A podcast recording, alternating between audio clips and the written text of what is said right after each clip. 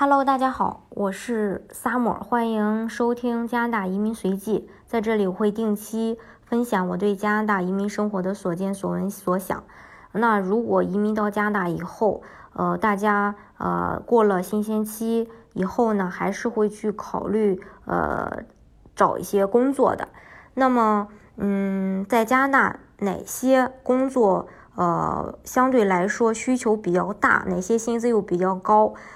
那么我对我自己所从事的职业呃的薪资有一定的了解，但是呃其他的一些职业的薪资呃我还不是特别的确定，所以在一些权威的呃官网上查了大量的资料和数据，然后整理出了比较有十代表性的十个职业。那这些职业都是在 B.C 省、安省和魁北克省需求比较大的职业，还有薪资水平也比较高的，呃，并且还好办移民的。呃，那今天呢，就跟大家一起来分享一下。如果你也想了解移民加拿大，想了解更多的加拿大移民政策，或者对我的看法有不同的见解，也可以加我的微信二四二二七五四四三八，我们一起来呃交流。啊，好了，我们来呃进入今天的正题。第一个要说的呢，就是软件工程师。这个其实不用我说，大家都知道，因为现在是互联网时代，全球呃大部分情况都是一样的。那我们国内的互联网水平，包括人才的技术水平，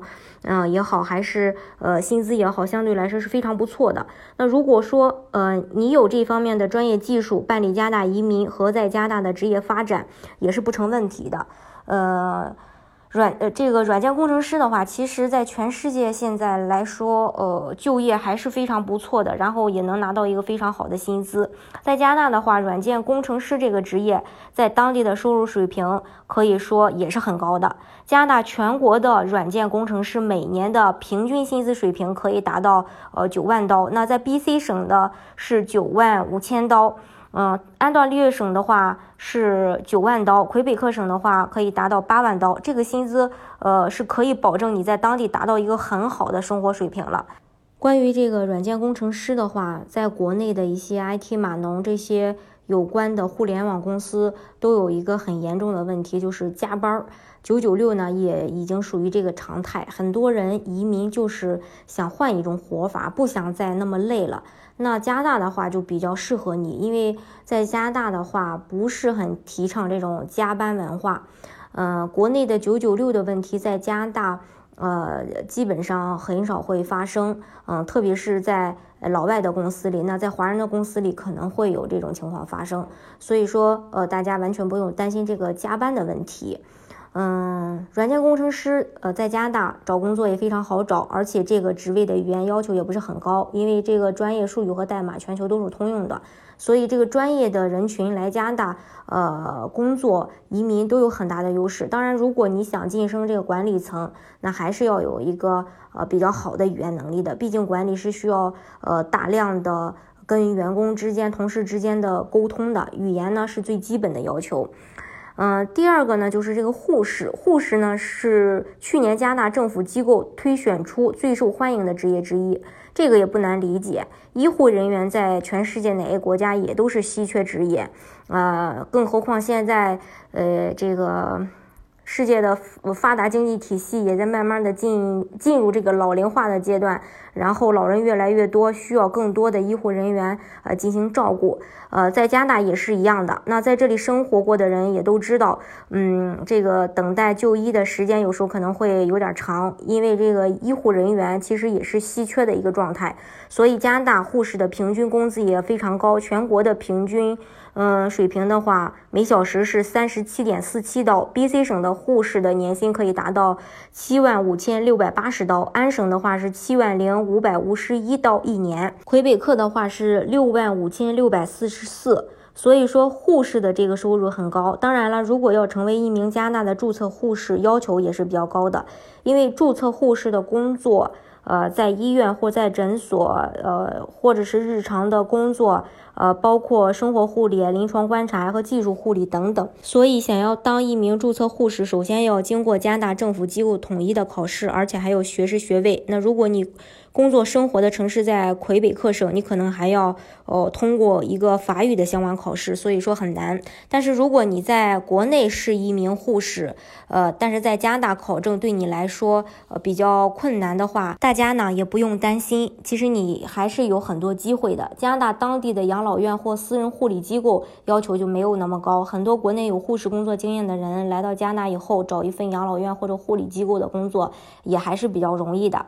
还有一个职业要说的就是客户经理，这个职业在国内的薪资也是很高的，在加拿大呢也是一样的。但是这个职业在加拿大当地有三点是非常重要的。首先，第一个是专业背景，如果你岗你的岗位是学过工呃工商管理或者是类似专业的话，是可以直接进入这个职业的。第二点就是本身公关能力和社交能力要强，这也是个很大的呃需要注意的点。第三点就是要有一定的社会资源。这个也很重要。客户经理这个岗位在加拿大的薪资也是中上水平，在 BC 省的年薪是六万两千五百刀，安省是七万刀，魁省的话可以达到六万刀。呃，这只是一个平均水平。另外，这个职业很大部分的工资还来源于提成佣金，如果做得好的话，薪资呢是没有上限的。还有一个职业不得不说的就是会计师。加拿大它被称为是万税之国，在国内可能经常听说，但是我们接触的少，呃，所以说呃重要性大家可能不知道。但是如果你来到加拿大以后，你会发现，不管是公司也好，个人也好，一定都会接触到的就是会计。每年报税的时候，大家非常的重视。如果你是一个专业的会计师，在加拿大就是真正的铁饭碗。嗯，会计师的话，一年的平均薪资在 BC 省是五万五千刀，安省是五万五千七百七十刀，魁省的话是六六万零六百二十五刀。而且会计师的工作时间越长，经验越丰富，薪资就越高。所以会计师也是一个很好移民并且很好找工作的职业。嗯，还有一个职业，呃，就是这个业务分析师。这个职业在加拿大当地跟我们刚刚说到的软件工程师一样，非常是一个非常吃香的职业。在 BC 省的平均薪资已经达到了七万两千五百刀，安省年薪是八万刀，魁省的话是八万呃三千刀，这个薪资水平也很高。呃，第六个要说的就是工程项目经理，工程项目经理是二零一八年加拿大薪酬最高的工作之一，它的全国平均年薪可以达到每年八万。呃，七百刀还会有另外的奖金，所以说这个职业的人群也是属于比较高工资的人群。在 BC 省，工程项目经理平均薪资是七千七万八千刀，安省是八万刀，魁省的话是七万三千刀。还有一个 IT 项目经理，相对我们之前说到的软件工程师，IT 项目经理这个岗位可能还需要一些沟通管理的能力和经验，同样是在这里非常热门的 IT 领域，所以薪资也很高。BC 省的话能达到七万零五百七十七刀，安省的年薪的话能达到十二万两千九百刀，魁省的话是九万两千八百嗯二十八刀。那如果说你之前就有过这方面的工作经验的话，有很好的一个管理和沟通技能，那你就非常适合移民到加拿大做相关方面的工作。那在这里的话，你绝对会成为一个高尖高精尖人士。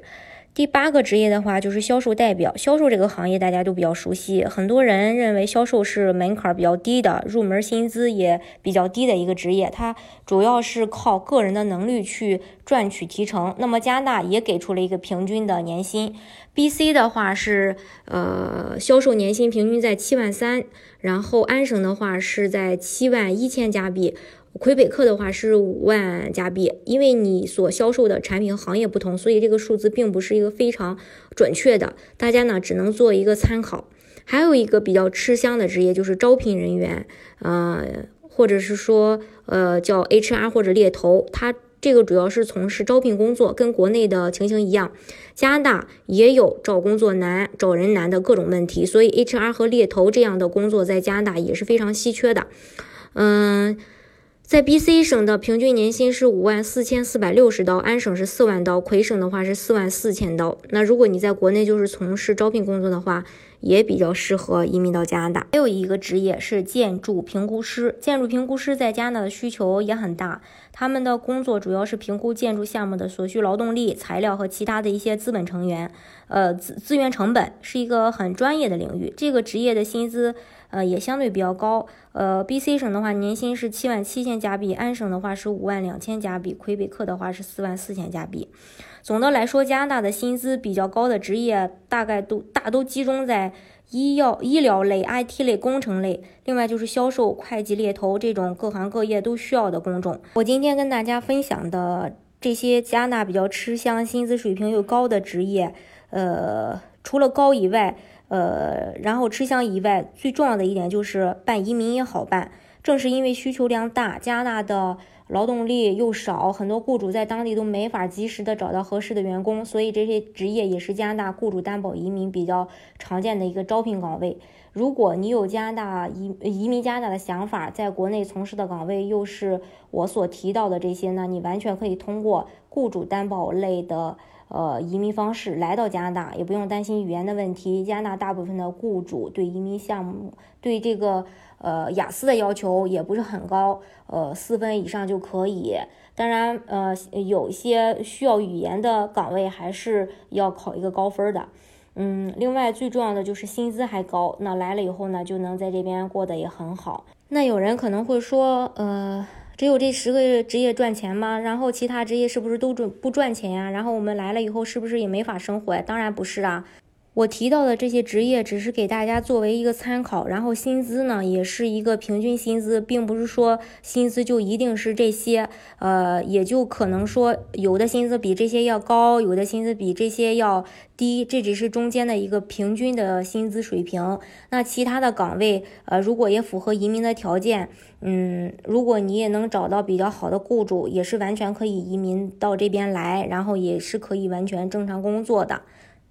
只是说给大家一个参考，并不是一个决定。那只要你的能力好，我相信你在哪里都能生活的非常好。好，今天呢就跟大家分享到这里。如果大家有任何关于加拿大移民的相关问问题，可以随时加我的微信二四二二七五四四三八，我们一起来探讨和进步。同时也期待与你们的相遇。